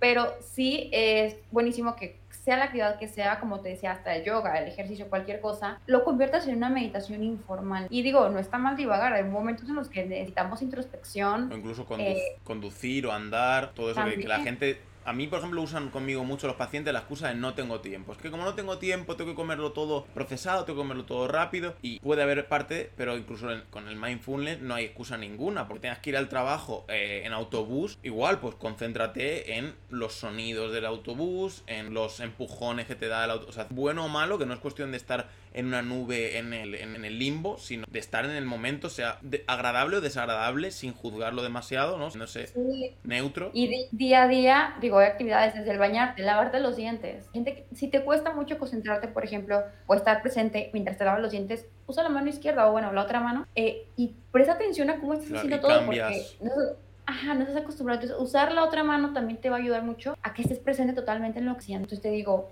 eh, para el cirujano no, Para, el, cirujano no, mejor que opere con la mano buena. sí, con, la mano, con, la mano, con la mano que use, con la derecha en su mayoría, pero bueno, que sí use esa, este, pero sí en actividades diarias, o sea, puedes ahora sí que practicar de manera informal, puedes este, meditar y hace un cambio en tu vida, o sea, muchas veces a mí me ha pasado que mientras estoy lavando los platos o mientras me estoy bañando, bueno, me pasa, últimamente ya no me pasa, pero me pasaba que estoy lavando los platos, bañándome, regando las plantas o incluso trabajando, mandando correos y empiezan a entrar algunos pensamientos y como no, a veces, o sea, si no estoy consciente de esos pensamientos, empieza, empieza la ola, ¿no? Y, y entro en un pensamiento, me lleva a otro, a otro, a otro, y luego tengo una sensación, o ya tengo ansiedad y digo, ay, ¿qué me pasó? Muchas veces ni siquiera sabemos por qué me siento ansiosa, no fuimos conscientes de lo que estábamos pensando. Y la mente es súper poderosa. También está como este, este ejercicio, este experimento, ejercicio del limón imaginario, no sé si lo has hecho, de que empiezas a salivar, no lo has hecho, mira, vamos a hacerlo ahorita. Y la gente que nos está escuchando también si lo quiere hacer. Si están conduciendo, si están este, en alguna actividad importante, no lo hagan no lo hagan, solamente si tienen el tiempo y no hay nada peligroso. Ok, eh, te vas a imaginar eh, que vas a, tu refri, a tu cocina y encuentras un limón. Lo imaginas, es un color verde, todo. Lo partes a la mitad, puedes ver que está jugoso, está bonito, fresco, ¿ok? Esa mitad la vuelves a partir en la mitad, o sea, queda en cuatro. Es el perfectamente el gajo y lo pones en tu boca. Puedes cerrar tus, imaginar que lo tienes y imagina que lo exprime y todo el jugo entra a tu boca. Imagínalo claramente, lo exprime. ¿Qué sientes? Score sientes algo más en tu, eh, imaginas el sabor, puedes imaginar el sabor. Como que me raspa la garganta. Lo ácido, ajá, ok. Puedes sentir eh, la acidez de este limón, hay algún efecto. En mi caso, por ejemplo. En mi visualización lo noto más como fresco, la palabra sería frescura, más un zumo neutro sin tanto el ácido no lo percibo quizá tanto. Ese es un limón amarillo, acá en México es el eh, limón verde.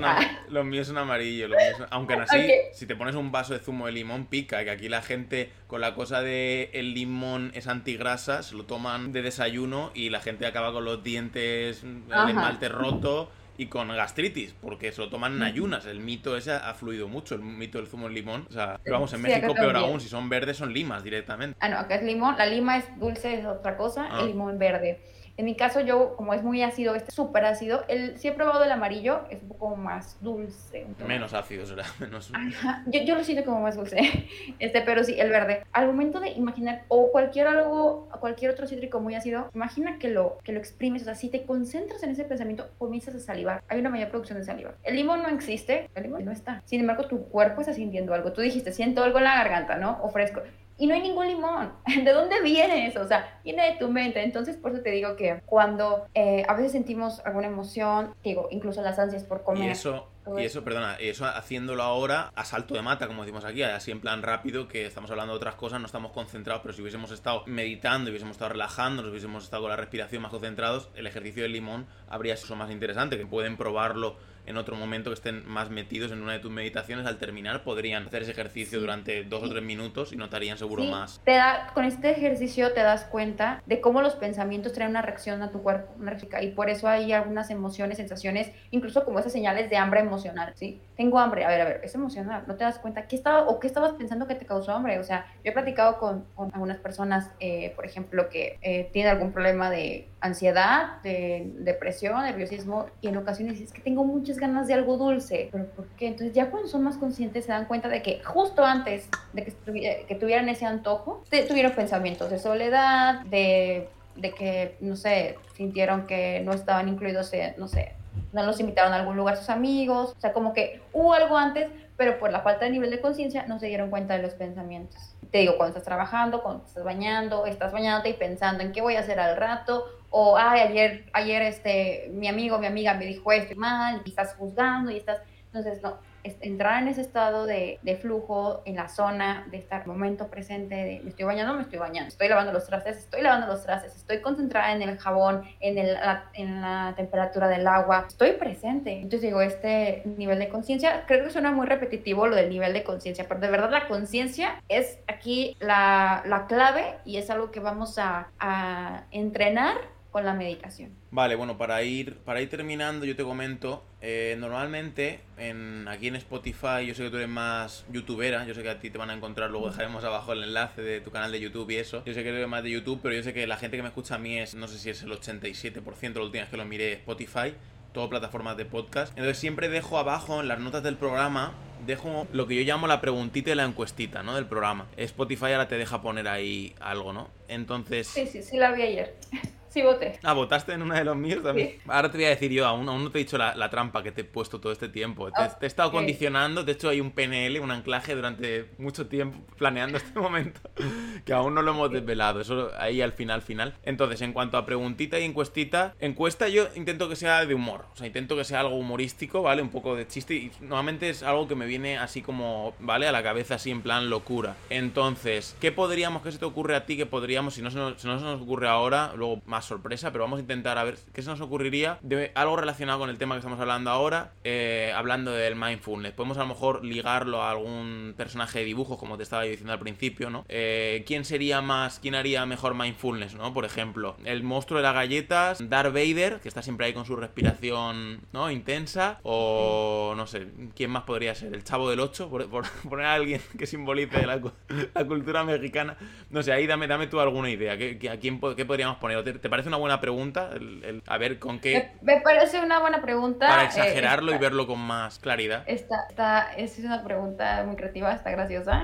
Em, es también esos dos ejemplos, podríamos poner también, ah, bueno, es que esto no lo, no lo, no creo que lo, que lo... Alguien mundialmente conocido o algo así más... El Chavo del Ocho yo creo que es como conocido en toda Latinoamérica y España, porque yo lo veía cuando era pequeño. Sí. Pero no sé, si, o sea, en plan, aquí habla inglesa no creo que suelen entrar, aunque a veces, a veces veo gente de India o de a saber de dónde que, entran, no sé cómo, pero saben español o les gusta escuchar mi voz. Pero sí, aquí más podríamos poner a nivel mundial, ¿quién se te ocurre a ti? Alguien de que tu infancia te gustase, ¿no? tu dibujo favorito, por ejemplo. Doraemon, Bola de Dragón. No, yo no.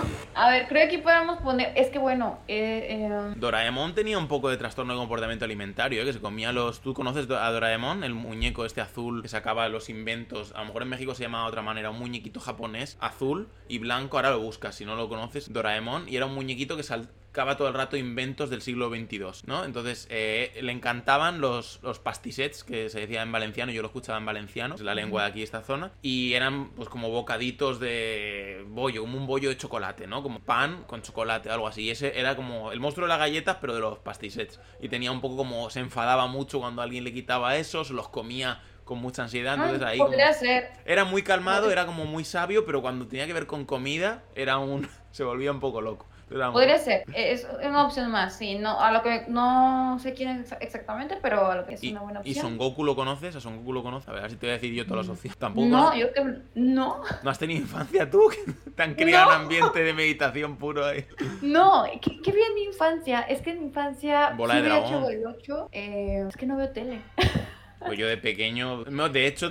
Bueno, veía Bob Esponja, pero ya más grande. Eso ya más posterior, eso más posterior. Eh, yo de pequeño mi madre me tenía que decir, come, traga, traga, come, me tenía que mover la boca porque yo me quedaba, yo ahí sí que estaba totalmente embebido en el momento, o sea, yo me ponía a ver los dibujos y Dragon Ball o lo que sea por la mañana y no llegábamos al colegio, tenía que hacerme así con la boca para comer y ir al colegio, porque si no, no terminaba de desayuno. Es que yo veía mucho Toy Story, veía Matilda, o sea, yo repetía, eh, en, Matilda está el personaje que come pasé de chocolate, pero no me acuerdo el nombre y no creo que lo conozcan. bueno, pues si no, luego piensas tranquilamente tú en otros dos personajes, ponemos dos cada uno o algo así, podemos poner ahí varios.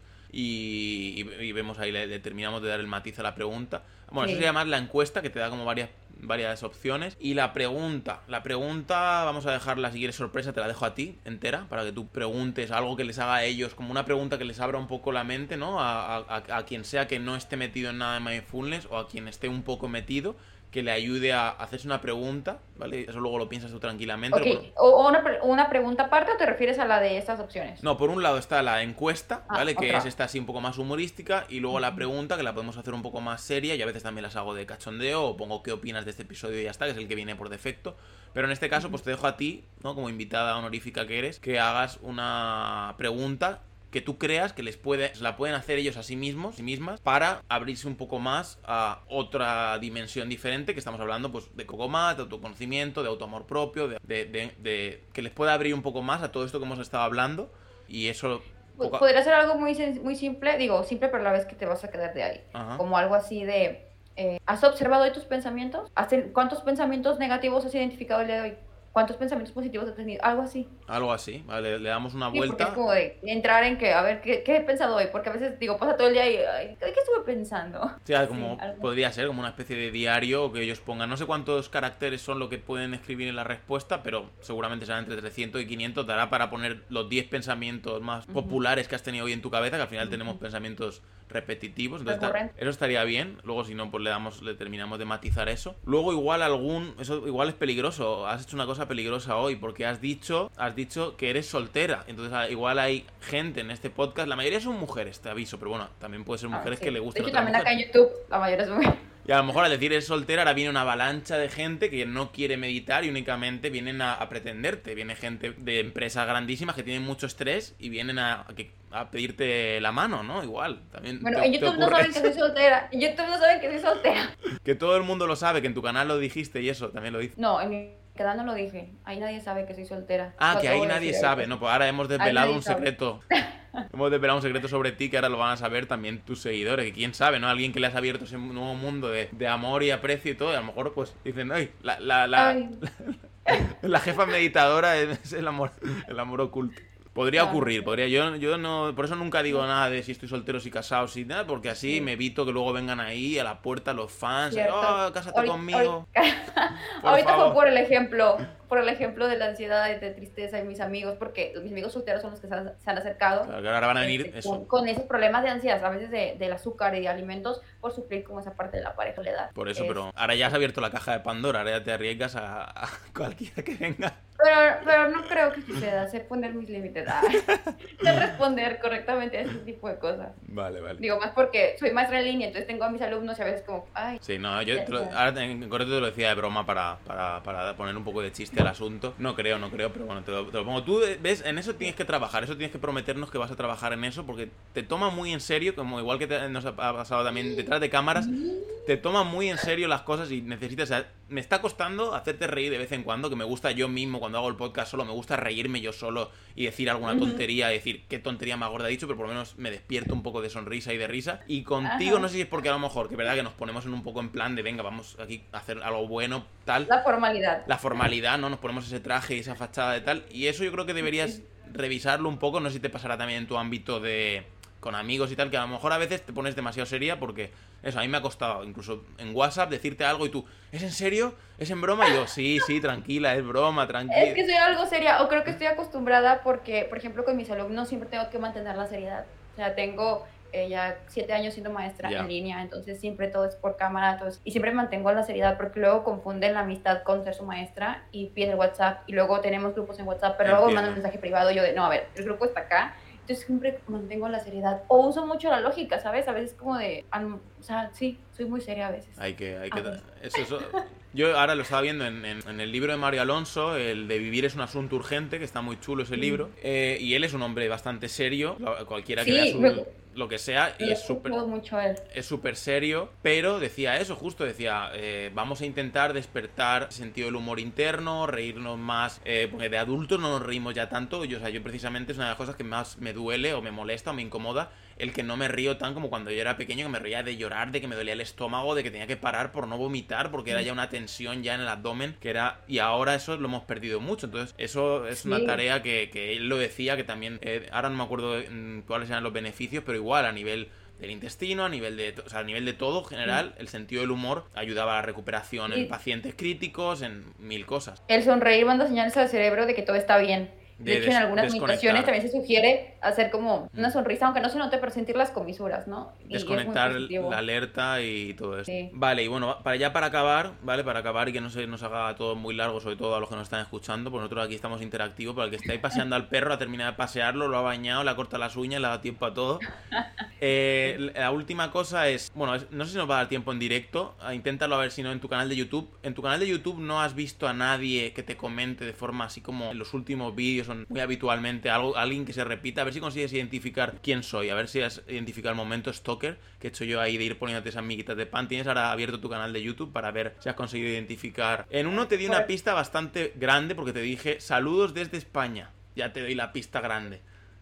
Pero no hagas trampa, no mires ese, no busques ese comentario. No, porque es que tengo muchos comentarios. Ah, vale, o sea, no vas, ahora mismo en directo a, lo mejor no te da, no te da tiempo. he recibido, recuerdo, sí, que me pusieron algo de España, he recibido saludos de Venezuela y de Uruguay. Yo de normal te he puesto, o sea, para ser más el incógnito, una vez te lo puse así como para dar más a notar, pero de normal simplemente he puesto una sonrisa, pongo gracias, pongo gracias una exclamación y yo siempre pensaba, porque yo sigo tus meditaciones, yo lo, o sea, te he descubierto así y, las uso a diario, igual que las de otros canales, pero la tuya últimamente bastante, y iba poniendo eso, ¿no? En cada una siempre pongo, intento predicar con el ejemplo, poner la gratitud, activar lo de los anuncios para que pues, salga la monetización de los anuncios, todo, y pongo el comentario, y siempre pongo una sonrisita o un gracias o un lo que sea, y digo, mira, a ver si porque no pone mi nombre, ni pone nada de nutrición ni eh, nada. Y está ¿Lo has hecho últimamente? Eh, como en los, el último mes o dos meses que te conozco, o sea, que he conocido tu canal, será más o menos ese tiempo y lo vas a ver con un nombre que no es el mío, ya te digo. ¿Y es un nombre o es algo así como de usuario cero? No, no, no, no, no, no, pone, pone un nombre porque es el canal que tenía yo de cuando lo de, bueno, los vídeos que hacía de Vancouver y de viajes y todo esto, otro canal alternativo de YouTube que tengo en plan blogging de viajes que estará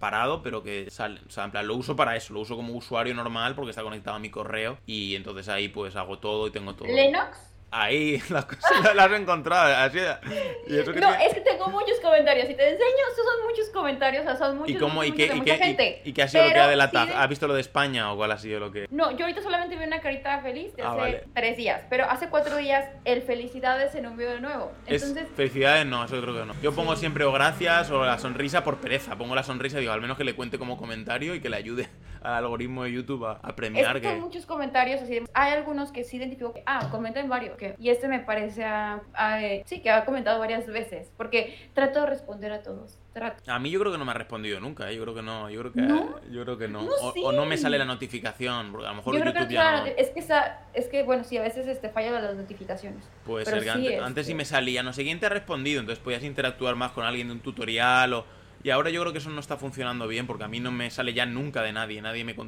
sea, o nadie me contesta o Quizá en YouTube Studio, YouTube Studio de la, arriba en la notificación. No, no, no, pero digo yo como usuario, cuando veo que un creador usuario. de contenido, o sea, para buscar ver que un creador me ha contestado, ya no me sale. Pero bueno, eso ya es tema para... Sí, pero sí he contestado, ¿eh? O al menos de, de una semana hacia Sí. atrás he contestado todos De los los otros siempre veo que contestas a, lo- a las demás personas, pero digo, o, o me ha pillado o, o- o es que no me salen las notificaciones, pero tiene que estar... No, no te salen las notificaciones. Pues, pues nada, Diana, eh, si quieres alguna algún último consejo, alguna última reflexión de lo que estábamos hablando, de todas maneras, si, si gusta el episodio, yo veo que gusta, que la gente interactúa con esas preguntas, con esas encuestas, que, que, que da ese seguir en Spotify, que también te siguen a ti en tu canal, que vemos que ha tenido buena aceptación, haremos sin problema una segunda, tercera o décima parte, porque este tema se puede estirar y dar consejos mucho más. Pero bueno, si quieres que despedirte con alguna reflexión final o con algún consejo final breve, alguna frase o algo para que ellos se queden sabor de boca dulce. Dulce.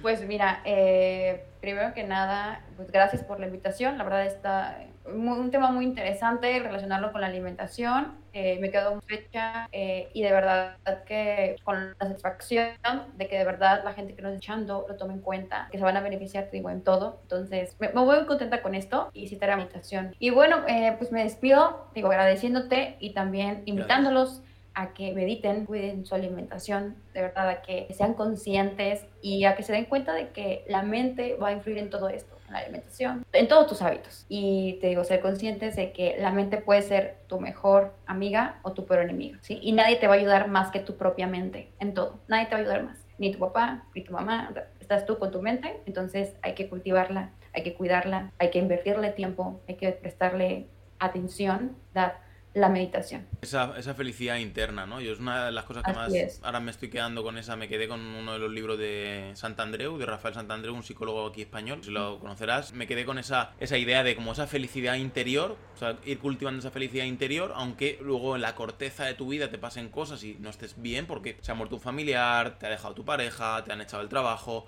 eh, pues eso tienes una situación ahora mismo de obesidad, de sobrepeso, de lo que sea, cualquier algo que te está dañando exteriormente, pero el cultivar ese que suena muy abstracto y suena muy difícil de entender si no has practicado un poco algo de mindfulness o meditación, pero yo creo que es el concepto clave, el ir cultivando. A mí me ha gustado de hecho mucho esa frase, esa de ir cultivando. De hecho creo que tú has dicho algo parecido de como de cultivar una dirección o como de algo al principio del episodio has dicho algo que yo por no interrumpirte no he querido, pero ha, ha dicho algo al principio que me ha gustado, era algo así, cultivar una dirección o cultivar ahora no me acuerdo muy bien, luego miraré también por curiosidad, lo, lo volveré a escuchar yo editándolo. Y, y nada, pues eh, yo espero que para las personas que hayan visto este episodio se les haya quedado un poco más claro lo que es el mindfulness, cómo lo pueden aplicar. Yo de hecho creo que hemos, hemos, lo hemos focalizado bastante en tema de alimentación. El, el mindful eating creo que es una cosa muy interesante, yo de vez en cuando lo pruebo y es es mucho más placentero cuando comes algo que, sobre todo algo, un plato favorito, un plato que te gusta, Claro. pero también un plato que a lo mejor era neutro y te vas fijando en esas texturas, en esos, esas temperaturas, en ese cambio de temperatura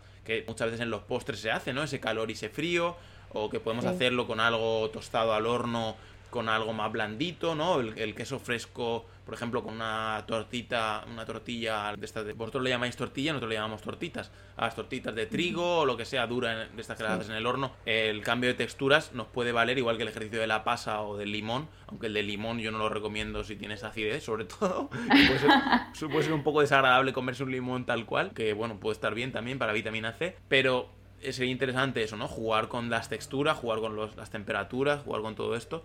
Creo que hemos aprendido todo mucho en este episodio. Yo espero que haya una buena aceptación, que a la gente le guste y que podamos hacer otro, otro más en otro momento. Y, nada, yo por mi parte no se me ha quedado ninguna pregunta. Si la gente pues también tiene preguntas, supongo que como vamos a subir también parte de esto completo, ya veremos cómo lo hacemos también a YouTube. También ahí podrán poner preguntas, porque en Spotify creo que no se pueden poner preguntas. Es una cosa que no, no sé muy bien por qué, pero bueno, aún así, como yo siempre suelo dejar el WhatsApp y suelo dejar Facebook, suelo dejar todo, si, si tienen alguna pregunta o lo que sea, pues la responderé, si no por privado o por email o por la forma que sea que contacten. Y, y ya está. Y si dejan las respuestas de tal, pues también iremos viendo la interacción de Spotify. Y ya está. Igualmente yo te agradezco también por haber estado conmigo, Diana. Sé que nos ha costado un poco ahí ajustarle las horas, los tiempos, las cámaras, los micros, que aquí hemos, hemos hecho nuestro, nuestra odisea hasta llegar aquí. Y nada, a mí me ha gustado mucho tenerte aquí. Ojalá que eso, que podamos en otra ocasión, incluso yo también se pueda ayudar en algo en, en la parte que tú vayas a hacer, aunque lo tuyo se centra más. La gente cuando entre en tu canal va a ver que es pura práctica de meditación, que hay algunos vídeos un poco más explicando pero es más puro ejercicio, pura práctica, puro, que es lo que a mí me gusta, ¿no? Que te metes y practicas y a lo mejor no tiene tanta cabida el que entre yo, pero bueno, buscaremos la forma también de darle, de darle ayuda a la gente que te conoce a ti por meditación y que tiene problemas de, también con la comida y que unir fuerzas para para favorecer la salud de, quien escucha y así hacerlo todo un poco más fácil. Sí, me parece súper bien. Sí, además de que en mi canal también está todo esto de encontrando el balance en mi vida y el balance pues abarca muchas cosas, ¿no? Y en la parte de comunidad he publicado algunas imágenes de hábitos saludables, de, agotamiento emocional, pues todo lo que involucra, ¿no? Porque yo creo que sí la alimentación es clave para nuestra mente y cuerpo. Para que funcione todo en sincronía, sí. Claro. Yo la parte de alimentación la he llevado muy bien hasta ahora, pero ahora me falta un poco ordenar también la parte de, de meditación, mindfulness, todo eso, ir trabajándolo, poner un poco a la, a la, cabeza en su sitio. No, sí, pero veo que vas muy bien. Pues, pues nada, eso Diana. Eh, despedimos aquí el episodio y, y, nos vemos pronto. Sí, muchas gracias, que estés muy bien, saludos a todos y pues gracias por escuchar. Venga, un saludo. Así que bueno, muchísimas gracias por haber estado aquí en otro episodio con nosotros, en este caso al otro lado del speaker. Muchísimas gracias por tus valoraciones de 5 estrellas en iTunes, por tus comentarios y me gusta en iBox, por seguirme en Spotify, por supuesto por tus respuestas a la preguntita de la encuestita que hemos dejado en este programa con muchísimo cariño, por adquirir tu plan de alimentación 100% a medida, por suscribirte al podcast premium, por adquirir tu curso en Udemy, por existir, por ser persona, por estar ahí y por todo. Venga, un besete.